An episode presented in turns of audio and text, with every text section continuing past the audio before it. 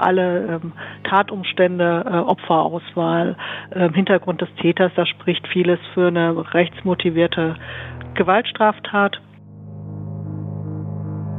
Durch die Kriminalpolizei wurden mehrere Zeugen als auch Tatverdächtige vernommen. Zum Anlass und Hintergrund können noch keine stichhaltigen Angaben gemacht werden.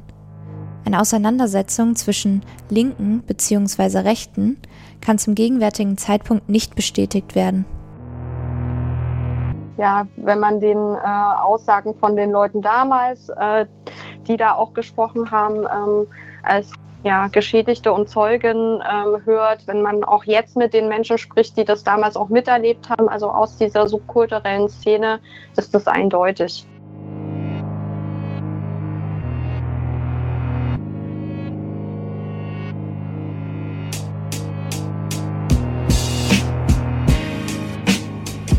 Der Tod von Hartmut Balzke ein Feature von Fabian Klapproth und Samuel Helsper in Zusammenarbeit mit Blinder Fleck Erfurt.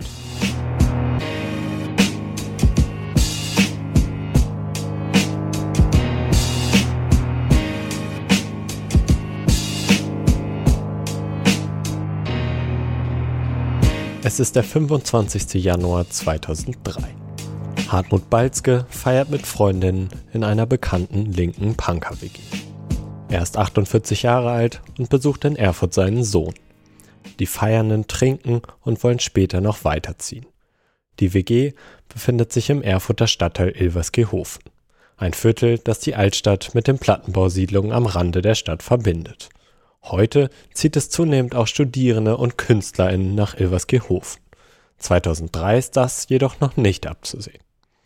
Um ein Gefühl für den Ort zu bekommen, an dem es zu Hartmut Balzkes Tod kommt, sprechen wir mit Marcel Helbig. Er hat die Entwicklung des Stadtteils beobachtet und ist Professor für Bildung und soziale Ungleichheit an der Universität Erfurt. Na, Ilfersgehofen ist ja eigentlich so, so, ein bisschen die Antithese zu den ganzen äh, Plattenbaugebieten. Also weil, weil wir haben ja, ähm, klar, Johannesplatz schließt so ein, ein bisschen an an Ilfersgehofen, aber ansonsten haben wir keine Plattenbausiedlungen äh, äh, quasi in, in diesem Gebiet.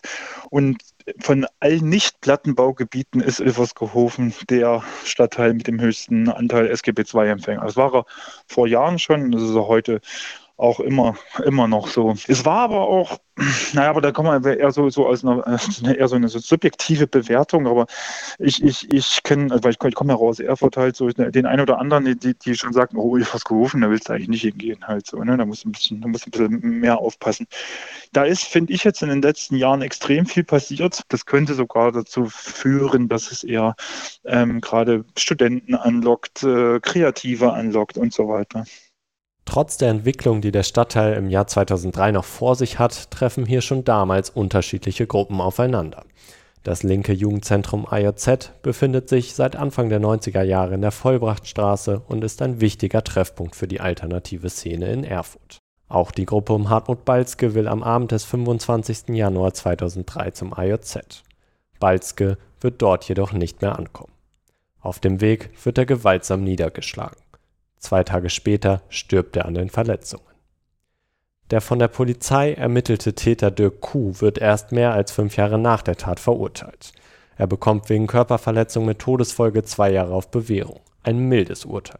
Denn zum Zeitpunkt der Tat war Dirk Kuh schon mehrfach vorbestraft, unter anderem wegen Zeigen des Hitlergrußes.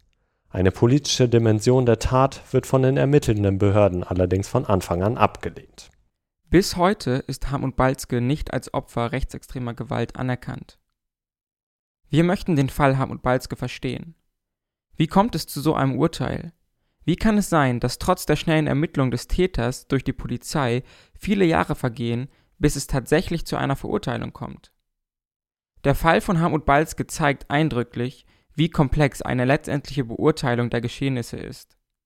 Er offenbart aber auch Missstände, die sich bis heute fortsetzen. Am Ort des Geschehens treffen wir uns mit Max und Steven von der Initiative Blinder Fleck Erfurt. Mit ihrer Hilfe haben wir den Fall recherchiert. So. Ammertalweg 35. Ammertalweg 35. Geschäftiges Treiben hier in ja, Eversgehofen. Kurz bevor es. Es ist ein Tag vor dem großen Vorweihnachtslockdown. Ja, wir sehen, wir laufen an einem wunderbaren Fuck Nazi-Sticker vorbei. Schon Oh. mal gut ist. Dürfen wir nur nicht an Max und Steven wieder vorbeilaufen.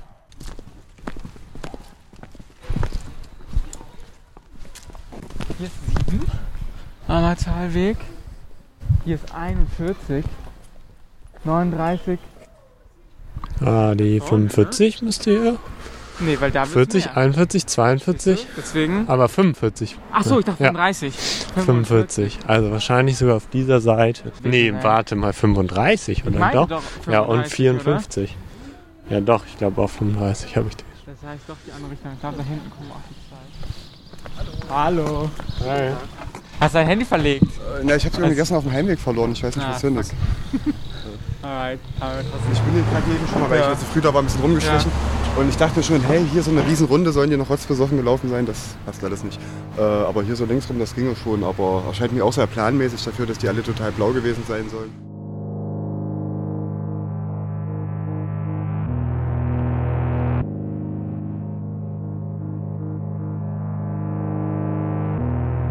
Im Ammertalweg 35 befindet sich die Erdgeschosswohnung, in der Hartmut Balzke und seine Freundinnen feiern.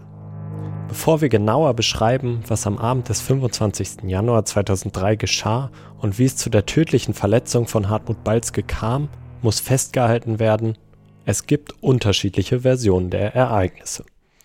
Die folgenden Zitate aus dem Urteil beschreiben nur eine Version des Geschehens. Vor allem bezüglich der Vorkommnisse, die sich vor den tödlichen Schlägen ereignen, besteht Unklarheit. 18 Jahre nach der Tat kann nicht alles zweifelsfrei rekonstruiert werden. Eine Erfahrung, die wir auch beim ersten Feature zum Tod von Ireneusz Czederski bereits gemacht haben. Allgemein kann als gesichert gelten, dass das Geschehen seinen Anfang an der Tür der Wohngemeinschaft nimmt, als zwei Männer, die nicht zu der Gruppe der Feiernden gehören, dort klingeln.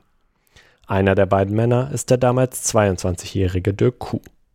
Fünfeinhalb Jahre später wird er vom Landgericht Erfurt wegen Körperverletzung mit Todesfolge zu zwei Jahren Haft auf Bewährung verurteilt. Am Abend des 25. Januar 2003 werden Dirk Kuh und sein Begleiter jedoch zunächst von den Feiernden an der Tür abgewiesen. Im Gerichtsurteil heißt es, Ein maßgeblicher Grund für die Einlassverweigerung war jedenfalls auch, dass der Angeklagte und der Zeuge B schon rein äußerlich nicht zu den Partygästen in der Wohnung passten und aufgrund ihres Erscheinungsbildes, insbesondere der kurz geschorenen Haare, eher der rechten Szene zugeordnet wurden. An dieser Stelle gehen die Darstellungen, was genau geschah, auseinander.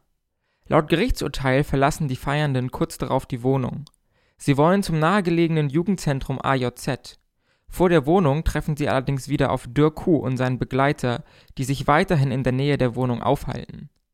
Es kommt zu gegenseitigen Provokationen und anschließend zu tätlichen Auseinandersetzungen.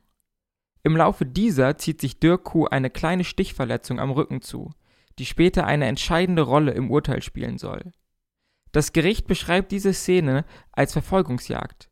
Dirk Kuh und sein Begleiter flüchten sich in ein Lokal ganz in der Nähe, Werners Billardpub.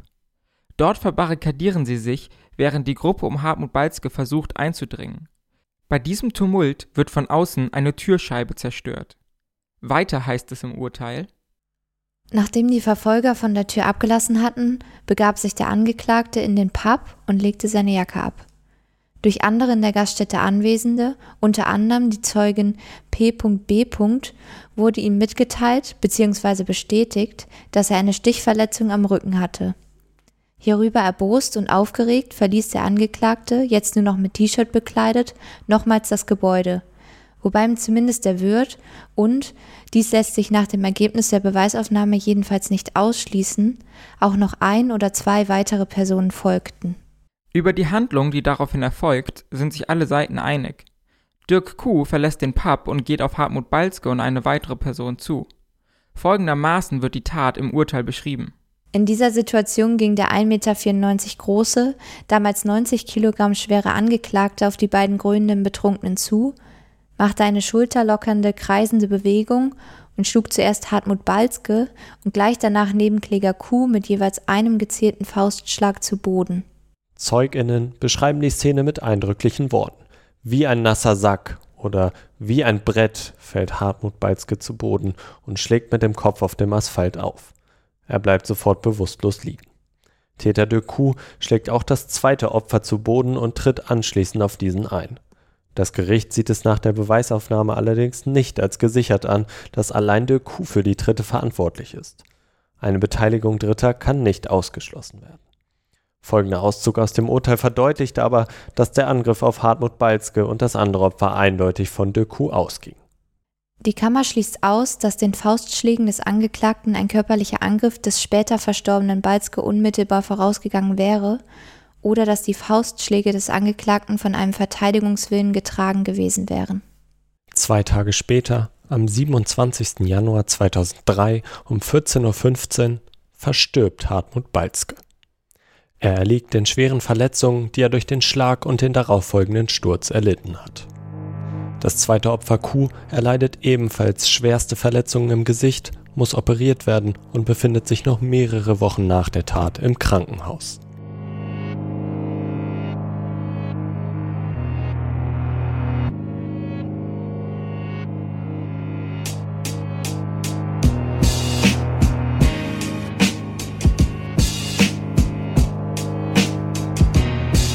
Wie das Gericht den Tathergang beschreibt, erscheint dieser recht eindeutig. Doch im Umkreis der Partygäste werden vor allem die Ereignisse, die zur Tat hinführen, anders beschrieben und wahrgenommen. Es war tatsächlich so, es hat Dirk Hu und eine weitere Person da geklingelt. Das Ganze ähm, war in so einem Hochparterre. Man konnte also von der Straße durchaus sehen, was da stattfand. Und ähm, es gab überhaupt keinen nachvollziehbaren Grund, warum jetzt zwei Leute, insbesondere Dirk Hu, die eher der rechten Szene zuzuordnen waren, auch äußerlich sofort eigentlich, ähm, äh, da klingeln sollten, ja, wenn sie nicht Stress gesucht hätten. Das war die einhellige Meinung aller Leute aus dieser Punker-WG. Das sagt Sebastian Schamer. Er hat damals als Anwalt der Nebenklage das Verfahren begleitet und ist heute als Rechtsanwalt in Berlin tätig. Zum weiteren Verlauf erzählt er. Dann aber gab es tatsächlich Provokationen auf der Straße, wo diese beiden Personen, die vorher da bei der Wohnung geklingelt haben, die angemacht haben und so gezeigt haben, hier kommt her.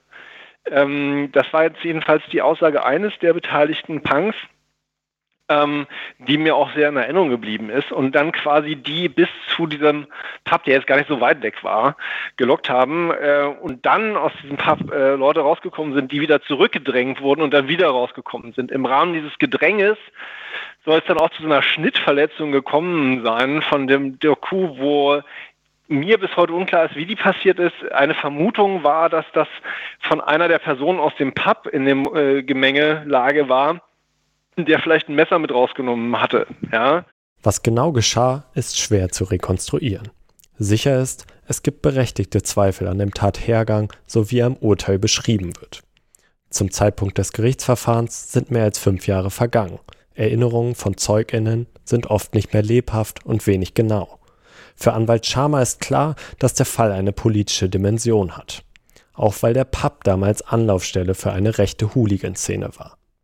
Im Urteil findet sich zur politischen Motivation genau ein Satz. Dieser stützt sich auf die Eigenaussage des Täters de Coup. Ab 1998 wohnte der Angeklagte in einer eigenen Wohnung.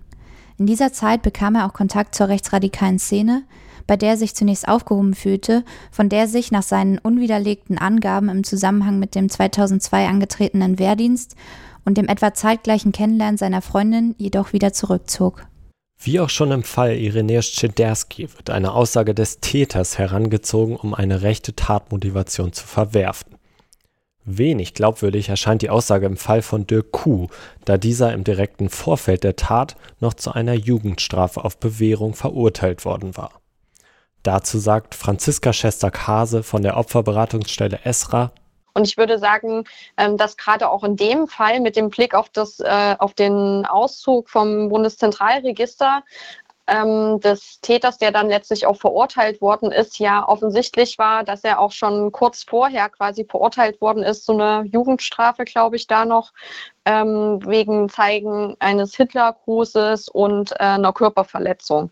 Also ich meine, auch diese Kontext, in dem sich da der Angeklagte und äh, Täter vor bewegt hat, könnte natürlich schon ein Indiz sein, sag ich mal, für die Ermittlungsbehörden da dem nachzugehen.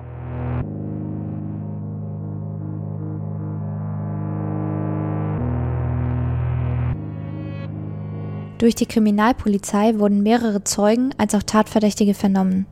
Zum Anlass und Hintergrund können noch keine stichhaltigen Angaben gemacht werden. Eine Auseinandersetzung zwischen Linken bzw. Rechten kann zum gegenwärtigen Zeitpunkt nicht bestätigt werden. Dieses Zitat kennt ihr bereits aus dem Intro. Es stammt aus der ersten Pressemitteilung, die die Polizei Erfurt zu den Vorkommnissen herausgibt. Bereits direkt nach der Tat gibt es allerdings Hinweise darauf, dass es sich nicht nur um eine Schlägerei zwischen Betrunkenen handelt. In einem Bericht aus der Thüringer Allgemeinen Zeitung vom 27. Januar 2003 kommt eine junge Frau zu Wort. Sie war zum Tatzeitpunkt im Pub und beschreibt ihre Wahrnehmung des Geschehens wie folgt. Das war eine Schlägerei zwischen Rechten und Linken. Aber das hat sich alles draußen abgespielt. Mit dem Pub hat das nichts zu tun. Über den Verlauf der Ermittlungen und das Verhalten der Staatsanwaltschaft in dem Fall Hartmut Balzke sprechen wir wieder mit Sebastian Schamer. Die Tätigkeit der ermittelnden Behörden spielt auch für die Verfahrensverzögerung eine entscheidende Rolle. Es war relativ schnell klar, dass der Coup da eine äh, hervorgehobene Rolle spielte und äh, auch relativ schnell klar, dass er die Schläge, die tödlich waren, gegenüber Hartmut Balzke gesetzt haben musste. Nichtsdestotrotz ähm, ist der Dirk nicht festgenommen worden. Ähm, es gab auch anders als bei den Verletzten ähm, und Geschädigten keine Feststellung der Alkoholkonzentration im Blut, was normalerweise gemacht wird, um später festzustellen, ob jemand vermindert schuldfähig ist oder nicht. Ähm, und es gab auch nicht direkt obwohl man dann sozusagen von den Nachbarn wusste, wer das gewesen sein äh, muss, beziehungsweise klare Erkenntnisse dazu hatte, nicht direkt Wohnungsdurchsuchungen, sodass der Doku auch mutmaßlich seine Tatkleidung von dem Abend, die eine entscheidende Rolle bei der Beweisaufnahme spielen sollte, äh, vor einer Durchsuchung entsorgen konnte. Auch hat man in der Wohnung dann, jedenfalls nach unserer Aktenlage, entweder nicht nach äh, rechtsextremistischen Devolutionalien, wie sie dann bei vielen Neonazis äh, normalerweise zu finden sind, gesucht oder sie halt eben nicht mehr gefunden, weil sie schon gar nicht mehr da waren. Das war sozusagen die Situation ähm, vor Ort, äh, die schon sozusagen die späteren weiteren gravierenden Punkte, die da falsch gelaufen sind, mit determiniert hat. De Coup wurde also relativ schnell als Beteiligter ausgemacht. Trotz Vorstrafe wird er jedoch nach der Tat an Balzke nicht festgenommen. Ebenso kommt es nicht direkt zu Wohnungsdurchsuchungen. An dieser Stelle bitten wir unsere ZuhörerInnen, aufmerksam zuzuhören. Um den Fall Hartmut Balzke richtig zu verstehen, müssen wir nachvollziehen, wie Gerichte arbeiten. Nur so wird deutlich, wo die Probleme des Falls ihren Ursprung haben. Aus unserem Gespräch mit Sebastian Schamer gehen zwei entscheidende Dinge hervor. Zum einen ermitteln Polizei und Staatsanwaltschaft von Beginn an nicht mit Nachdruck nach einem möglichen politischen Motiv. Das hat großen Einfluss darauf, dass dieses auch später vom Gericht abgelehnt wird. Zum anderen führt das Verhalten der Staatsanwaltschaft unmittelbar nach der Tat dazu, dass sich das Verfahren verzögert. Zur Erinnerung, der Täter wird erst im Jahr 2008 verurteilt, mehr als fünf Jahre nach den Ereignissen. Schamer erklärt, wie Staatsanwaltschaft und Gericht normalerweise mit Tötungsdelikten umgehen und was im Fall Hartmut Balzke passiert ist. Es war so, man wusste relativ schnell, wer war an der Tat maßgeblich beteiligt, nämlich dieser Dirku. Ähm, dann wäre es normalerweise so bei dem Vorwurf eines Tötungsverbrechens, dass ein Haftbefehl beantragt und auch vollstreckt wird. Also das ist der normale Status quo. So läuft das, weil Tötungsdelikte sind immer mit hohen Strafen bedroht und äh, wenn so eine hohe Strafe im Raum steht, gehen Gerichte in der Regel davon aus, dass Fluchtgefahr oder auch Verdunklungsgefahr bestehen kann und erlassen dann in der Regel einen Haftbefehl. Nur muss die Staatsanwaltschaft so einen Haftbefehl erstmal beantragen. Und das hat sie nicht gemacht. Tatsächlich gab es, nach unserem Verständnis, auch noch einen weiteren Grund für einen Haftbefehl. Immerhin stand der Täter zum Zeitpunkt der Tat noch unter Bewährung. Wie bereits erwähnt, war dieser im November 2002 durch das Amtsgericht Erfurt zu einer Jugendstrafe verurteilt worden. Die Bewährungsfrist dieser Strafe war zu dem Zeitpunkt der Tat noch nicht abgelaufen. So geht es aus Berichten des Tagesspiegels hervor. Dass die Staatsanwaltschaft keinen Haftbefehl beantragt hat, führte auch dazu, dass der Fall für die Gerichte nur niedrige Priorität hatte wenn so ein Verfahren keine Haftsache ist, dann wird, rutscht das immer unter den Stapel unter quasi. immer wieder nach hinten, weil vorrangig andere Haftsachen behandelt werden. Da kein Haftbefehl beantragt worden war, äh, ist das mit äh, diesem Verfahren genauso geschehen, sodass dann tatsächlich erst im Jahr 2000 und jetzt muss ich selber nachschauen, 2008 im März die Verhandlung vor dem Landgericht Erfurt überhaupt begonnen hat. Problem war aber nicht nur, dass kein Haftbefehl beantragt wurde. Es war außerdem über mehrere Jahre nicht klar, welches Gericht eigentlich für den Fall zuständig ist. Es war ja so, ähm, dass nach Abschluss der Ermittlungen durch die Polizei einen Monat später die Staatsanwaltschaft dann immerhin schon im November 2003, also zehn Monate später, etwa Anklage erhoben hatte äh, vor der Spurgerichtskammer des Landgerichts Erfurt, die eigentlich für solche Verfahren zuständig ist. Hm. Die haben dann allerdings das Verfahren, weil es keine Haftsache war, drei Jahre liegen lassen, sich das dann angeschaut und gesagt, ach, die sagen ja eh alle so ein bisschen was Unterschiedliches, die Zeugen. Außerdem waren da ja viele Leute betrunken. Wir wollen das gar nicht verhandeln, das soll mal das Amtsgericht machen, weil wir äh, sehen hier gar nicht, dass das überhaupt ein Tötungsdelikt ist, sondern würden das einschätzen als Beteiligung an einer Schlägerei. Das hat dann dazu geführt, dass die Staatsanwaltschaft dagegen in Beschwerde gegangen ist und das Oberlandesgericht in Jena dann ähm, etwa vier Monate später ähm, einen Beschluss erlassen hat, nein, ihr habt Unrecht beim Landgericht Erfurt, ihr müsst es verhandeln. Also man musste die quasi schon zwingen, es überhaupt zu verhandeln. Das Landgericht Erfurt weist also zunächst die Zuständigkeit von sich und gibt den Fall zum Amtsgericht. Dieses wiederum will den Fall jedoch auch nicht verhandeln. Letztendlich braucht es eine Entscheidung des Oberlandesgerichtes in Jena, um die Zuständigkeit zu klären. Im März 2008, mehr als fünf Jahre nach der Tat, beginnt die Verhandlung gegen Dirk Kuh vor dem Landgericht Erfurt.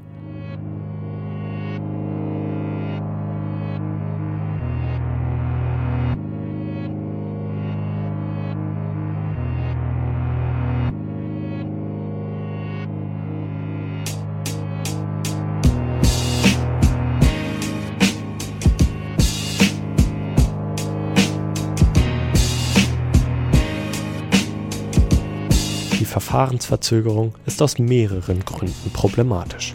Verschleppte Verfahren gelten als Menschenrechtsverletzung. Der Europäische Gerichtshof für Menschenrechte sprach im Jahr 2010 von einem strukturellen Problem mit überlangen Verfahren in Deutschland. Im Fall Hartmut Balzke führte die lange Verzögerung des Verfahrens letztendlich dazu, dass das Urteil als Justizskandal bezeichnet wird. Der Täter Dirk Kuh wird lediglich zu zwei Jahren Haft verurteilt, die auf Bewährung ausgesetzt werden. Er verlässt den Gerichtssaal als quasi freier Mann. Ein Artikel des Tagesspiegel zitiert den damaligen innenpolitischen Sprecher der Thüringer SPD-Fraktion Heiko Genzel wie folgt. Ich bin fassungslos. Das ist ein Justizskandal, wie ich ihn nicht für möglich gehalten habe. Du kannst in Thüringen auf offener Straße einen Mann erschlagen und kommst mit Bewährung davon. Die scharfe Kritik am Urteil ist nachvollziehbar. Es erscheint unverhältnismäßig, dass der Täter, der mit seinem Angriff für den Tod eines Menschen verantwortlich ist, nicht ins Gefängnis muss. Im Urteil von 2008 findet sich allerdings eine entscheidende Passage, die nicht außer Acht gelassen werden sollte. Bei einer zeitnahen Verurteilung im Jahr 2004 hätte nach Auffassung der Kammer daher der Regelstrafrahmen des Paragraphen 227 Absatz 1 des Strafgesetzbuchs Anwendung finden müssen. Dann aber hätte der Angeklagte keine Strafe unter drei Jahren erhalten können und eine Aussetzung der Strafe zur Bewährung wäre nicht möglich gewesen. Nach der intensiven Beschäftigung mit dem Fall haben wir den Eindruck, nicht das finale Urteil ist der Skandal, sondern vielmehr die Geschehnisse davor. Der erwähnte Regelstrafrahmen des Paragraph 227 Absatz 1 Strafgesetzbuch Körperverletzung mit Todesfolge gibt an, dass der Täter mit einer Freiheitsstrafe von mindestens drei Jahren rechnen muss. Das Gericht nimmt bei Dirk Kuh jedoch einen minderschweren Fall an. So verändert sich der vom Gesetz vorgesehene Strafrahmen auf ein bis zehn Jahre. Nur so wird eine Verurteilung zu zwei Jahren Haft, die dann auf Bewährung ausgesetzt werden kann, überhaupt möglich. Wer genau zugehört hat, weiß außerdem, Dirk Kuh war zum Zeitpunkt der Tat bereits mehrfach nach Jugendstrafrecht verurteilt. Im Prozess 2008 gilt er jedoch als nicht vorbestraft. Die Erklärung dafür liegt im deutschen Rechtssystem. Vorstrafen werden nach einer bestimmten Zeit aus dem Register gelöscht und dürfen vor Gericht nicht mehr verwendet werden. Genau das war bei Dirk Kuh 2008 der Fall. Mangelndes Interesse von Polizei, Staatsanwaltschaft und Gerichten führen dazu, dass Dirk Kuh vieles strafmildernd ausgelegt werden kann und muss. In den Jahren nach 2004 wird bei Dirk Kuh eine Hautkrebserkrankung festgestellt. Außerdem wird er nach der Tat nicht weiter straffällig. Auch wenn es absurd erscheinen mag, ist es juristisch korrekt, diese Umstände als strafmildernd anzuerkennen. Das wäre bei einem Prozess im Jahr 2004 nicht geschehen. Aus unserer Sicht entscheidet sich das Gericht dennoch bewusst dafür, dass de Kuh für den Tod von Hartmut Balzke nicht ins Gefängnis muss. Dafür gibt es zwar juristisch nachvollziehbare Gründe, für die Hinterbliebenen und auch die Gesellschaft ist so jedoch kein Abschluss möglich. Die Wut und Enttäuschung nach dem Urteil sind berechtigt. Aus heutiger Perspektive scheint es außerdem fragwürdig, dass der Täter de Kuh den Gerichtssaal tatsächlich als geläuterter und besserer Mensch verlässt. Im Urteil steht noch, dass die Tat selbst den Angeklagten zum Umdenken gebracht hat und eine Wende in seinem Leben hin zum Positiven bewirkt hat. Zwei Wochen vor dem Erscheinen dieses Features wird Dirk Kuh allerdings tatsächlich zu einer Haftstrafe verurteilt. Als Mittäter bei der Operation Adalas, einem internationalen Dopingskandal, bekommt er zweieinhalb Jahre Gefängnisstrafe. Welche Rolle er dort spielt, erklärt der Investigativjournalist Jörg Winterfeld. Im Team mit dem ARD-Doping-Experten Hajo Seppelt recherchierte er zu Dirk Kuhs Verwicklung. Den vorbestraften Helfer des Erfurter Arztes hat das Münchner Landgericht zu einer Gesamtfreiheitsstrafe von zwei Jahren und vier Monaten verurteilt. Die Hauptverhandlung habe den Tatvorwurf der Beihilfe zur unerlaubten gewerbsmäßigen Anwendung von Methoden zum Doping im Sport in elf Fällen bestätigt. Der Helfer hatte fast so lange wie der Arzt selbst in Untersuchungshaft gesessen und war kurz vor Weihnachten bereits vor der Urteilsverkündung wieder auf freien Fuß gesetzt worden. Die öffentliche Hauptverhandlung hatte ergeben, dass er dem befreundeten Arzt am längsten geholfen haben soll, Eigenblutdoping an Athleten durchzuführen. Der mitverurteilte Helfer soll Mitte 2018 vor dem Geständnis des österreichischen Skilangläufers Johannes Dürr in der ARD und den folgenden Razzien freiwillig ausgestiegen sein, offenbar angeblich aus Zeitmangel, nachdem er 2017 eine Lizenz für einen Stand auf dem Erfurter Weihnachtsmarkt erhalten haben soll. Gleichwohl ist im Gericht ein abgehörtes Telefonat zwischen dem Helfer und dem Arzt vorgespielt worden, aus dem hervorging, wie die beiden sich nach der Ausstrahlung des Dürr-Films Anfang 2019 über mögliche folgende polizeiliche Ermittlungen und das Vernichten von Beweisen unterhalten. Dirk Kuh ist nach zwei Jahren in Münchner Haft nun also wieder auf freiem Fuß. Vom Saubermann-Image, welches er noch in der Verhandlung 2008 pflegte, bleibt jedoch wenig übrig. Und auch unsere Recherche im persönlichen Umfeld des Täters zeigt, dass dieser noch bis weit nach der Tat in sozialen Strukturen eingebettet war, die ein offen rechtsextremes Weltbild zeigen. Zwei Tage vor der Veröffentlichung dieses Features erscheint außerdem auch eine Recherche antifaschistischer Aktivistinnen, die genau das bestätigt. Dirk Kuh ist auf Fotos mit bekannten Erfurter Neonazis zu sehen. Sie wurden viele Jahre nach der Tat aufgenommen und beweisen, dass sich der Täter im Fall Hartmut Balzke nie wirklich von der rechtsextremen Szene in Erfurt entfernt hat.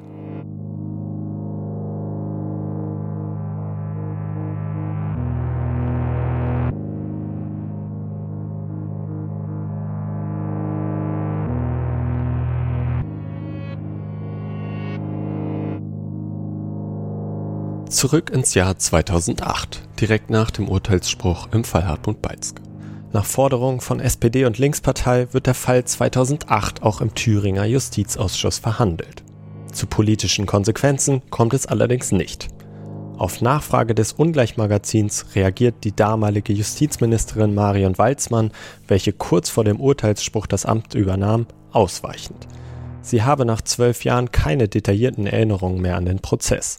Außerdem stehe es ihr aufgrund der Unabhängigkeit der Justiz nicht zu, das Urteil und seine Umstände im Nachgang zu kommentieren. Der Fall beschäftigt die Politik auch noch nach dem Jahr 2008. Wir sprechen mit Martina Renner über ihre Erinnerungen an Hartmut Balzke. Sie war von 2009 bis 2013 Abgeordnete im Thüringer Landtag und ist heute Mitglied des Bundestages und stellvertretende Vorsitzende der Linkspartei. Ja, selbstverständlich. Ich war seit 2002 Mitarbeiterin der Thüringer Landtagsfraktion der Linken für den Bereich Innenpolitik, Antifaschismus. und lebte in Erfurt ähm, sogar relativ nahe zum Tatort. Und ich habe das damals ganz aktiv mitbekommen und auch sofort danach schon natürlich im Kopf gehabt, ähm, ja, äh, alle ähm, Tatumstände, äh, Opferauswahl, äh, Hintergrund des Täters, da spricht vieles für eine rechtsmotivierte Gewaltstraftat. Es gab dann auch von mir als äh, Thüringer Abgeordnete in 2012 zwei kleine Anfragen an das Justizministerium in Thüringen, wo ich wissen wollte, warum diese Tat explizit nicht der PMK rechts zugeordnet wird. Und leider waren beide äh, Antworten ähm, im Grunde negativ. Also das Justizministerium hat sich weiterhin auf den Standpunkt gestellt, dass ähm, hier kein rechtes Tötungsdelikt vorliegt. Der Begriff PMK rechts steht für politisch motivierte Kriminalität. Bis heute gilt Hartmut Balzke offiziell nicht als Opfer rechtsextremer Gewalt.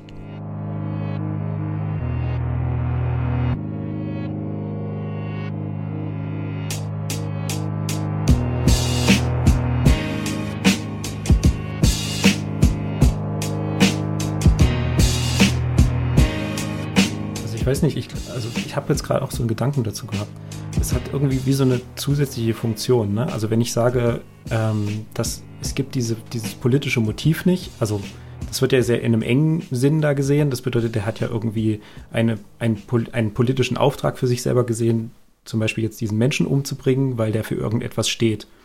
Und ähm, wenn das eben so nicht gesehen wird, dann ähm, ist das nicht politisch gemeint, also nicht für die Öffentlichkeit gemeint, also es ist irgendwie so eine private Sache. Und jetzt würden wir jetzt durchspielen, dass es eine politische Tat wäre, dann müsste sich irgendwie die gesamte Gesellschaft irgendwie positionieren. Also sie müsste sich wahrscheinlich jetzt mit dem Opfer mehr solidarisieren. Also sie müsste eigentlich da Mitgefühl zeigen und sagen, das ist ein Teil von uns. Und indem man das zum Beispiel nicht macht, indem man das eben entpolitisiert und eben sagt, das ist keine rechte Gewalt, das hat nichts mit uns zu tun, ist es eben genau kein Teil mehr von einem selber. Es ist nämlich, also dann ist rechte Gewalt ein Teil von außen. Das sagt Max vom Blinderfleck Erfurt. Er führt aus. Die Opfergruppen, über die wir hier sprechen, also die drei Personen sind Arbeitslose oder Ausländer, dass die nicht Teil dieser Gesellschaft sind. Ja? Und beziehungsweise nicht so nah drinnen stehen und nicht so viel Aufmerksamkeit brauchen, sozusagen. Und ich glaube, das ist ein, das, das muss nicht bewusst geschehen, sondern das sind ähm, Machtstrukturen, die sich da irgendwie widerspiegeln, eben auch im Umgang mit den Opfergruppen.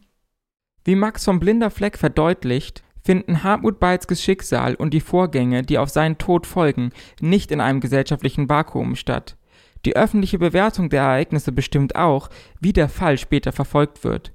Steven von Blinder Fleck zieht Parallelen zu aktuellen Vorfällen in Erfurt.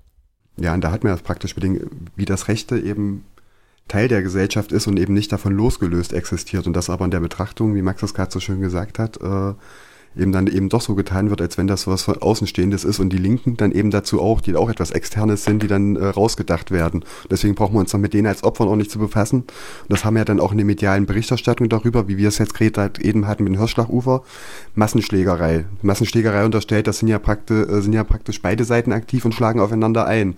Ein Überfall äh, würde ja klar deutlich sagen, da wurde eine Seite, war der passive Part und die andere Seite war der aktive Part. Und das wird ja schon in der Berichterstattung alles äh, so dargestellt, als wenn es hier immer zwei aktive Parts gibt, obwohl bei den Geschichten, mit denen wir uns jetzt gehandelt haben, gibt es eben meistens keine zwei aktiven Parts. Es gibt meistens einen, einen Part, der auf die Nase kriegt und einen, einen Part, der die Schläge austeilt. Wie Steven vom Blinder Fleck erklärt, finden sich ähnliche Muster damals wie heute, wenn es um die Bewertung von Vorfällen mit rechtem Hintergrund geht. Wie schon bei Ireneusz Czederski finden sich Parallelen zu Vorfällen aus dem Sommer 2020 in Erfurt. Am 18. Juli werden vor der Staatskanzlei mehrere Jugendliche von einer Gruppe junger Männer angegriffen. Schnell sagen die Betroffenen aus, sie wären Opfer eines rechten Überfalls geworden. Die Polizei ermittelt und kommt Anfang 2021 jedoch wieder zu dem Schluss, dass ein politisches Tatmotiv nicht zu erkennen sei. In seiner Berichterstattung zum Abschlussbericht der ErmittlerInnen spricht der MDR Thüringen auf Twitter weiterhin von einer Schlägerei. So wird suggeriert, dass beide Seiten eine aktive Rolle in der Auseinandersetzung spielten. Die Probleme liegen aber nicht nur in der Berichterstattung und der Wahrnehmung der Opfer in der Öffentlichkeit. Wie der Fall von Hartmut Balz gezeigt, sind diese auch in den Strafverfolgungsbehörden strukturell verankert. Wir fragen Martina Renner, welche Schritte von politischer Seite nötig sind, um das System zu reformieren. Naja, also ich glaube, äh, das beginnt bei der Frage, wie die polizeilichen, staatsanwaltschaftlichen Ermittlungen geführt werden. Ja, mit welcher Intensität man entsprechend auch versucht, ein, ein rechtes, rassistisches Motiv zu klären. Da hat es ja nach ähm, dem NSU-Skandal äh, Veränderungen gegeben in der RIST-BV.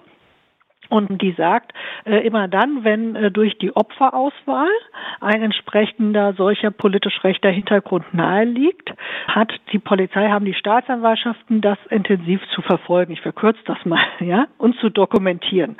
Ähm, und ich glaube, das muss noch viel mehr in, in die äh, Praxis übergehen, insbesondere dann, wenn auf den ersten Blick vielleicht in der Auswahl der Opfergruppe eben nicht ja so offenbar wird, dass das ein klares rechtes Motiv hat. Also ich glaube, die Anerkennung von unangepassten irgendwie ähm, Jugendlichen, Punks und so weiter als auch für rechte Gewalt äh, typische Opfergruppe, das ist noch nicht so verfestigt in der Vorstellung auch der Ermittlerinnen. Und auch Franziska Schester-Kase von ESRA sieht politischen Handlungsbedarf.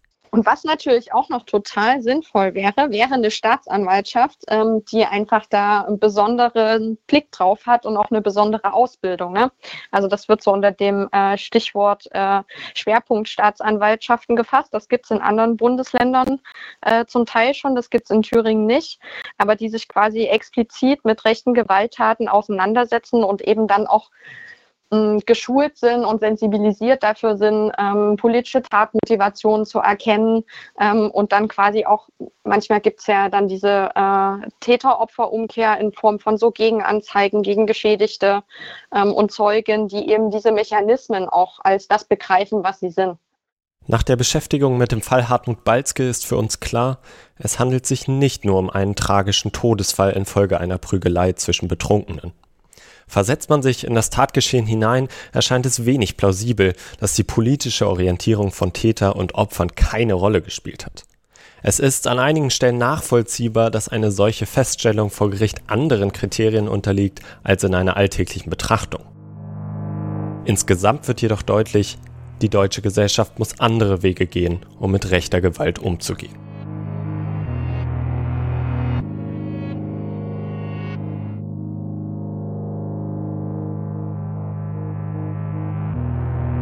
Naja, was mir wirklich in Erinnerung geblieben ist von diesem Prozess, war der äh, Umgang mit den Betroffenen, also mit den Punks aus dieser WG, dieser völlig empathiefreie Umgang auch mit dem Sohn des Getöteten und dem Nebenkläger, den ich vertreten habe. Äh, das war etwas, was sich eingeprägt hat. Ja.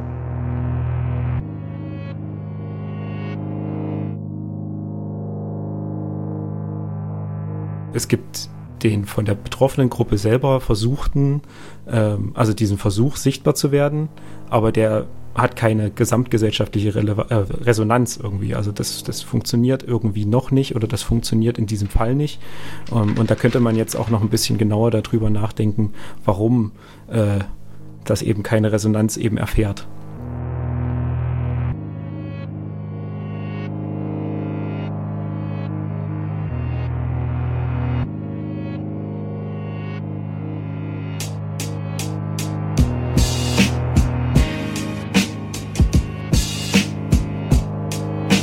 Gedenken an Hartmut Balzke, verstorben am 27. Januar 2003 in Erfurt. Die Musik für dieses Feature kommt von Serphonic. Es sprachen Fabian Klapproth, Ann-Kathrin Leclerc und Samuel Helsber.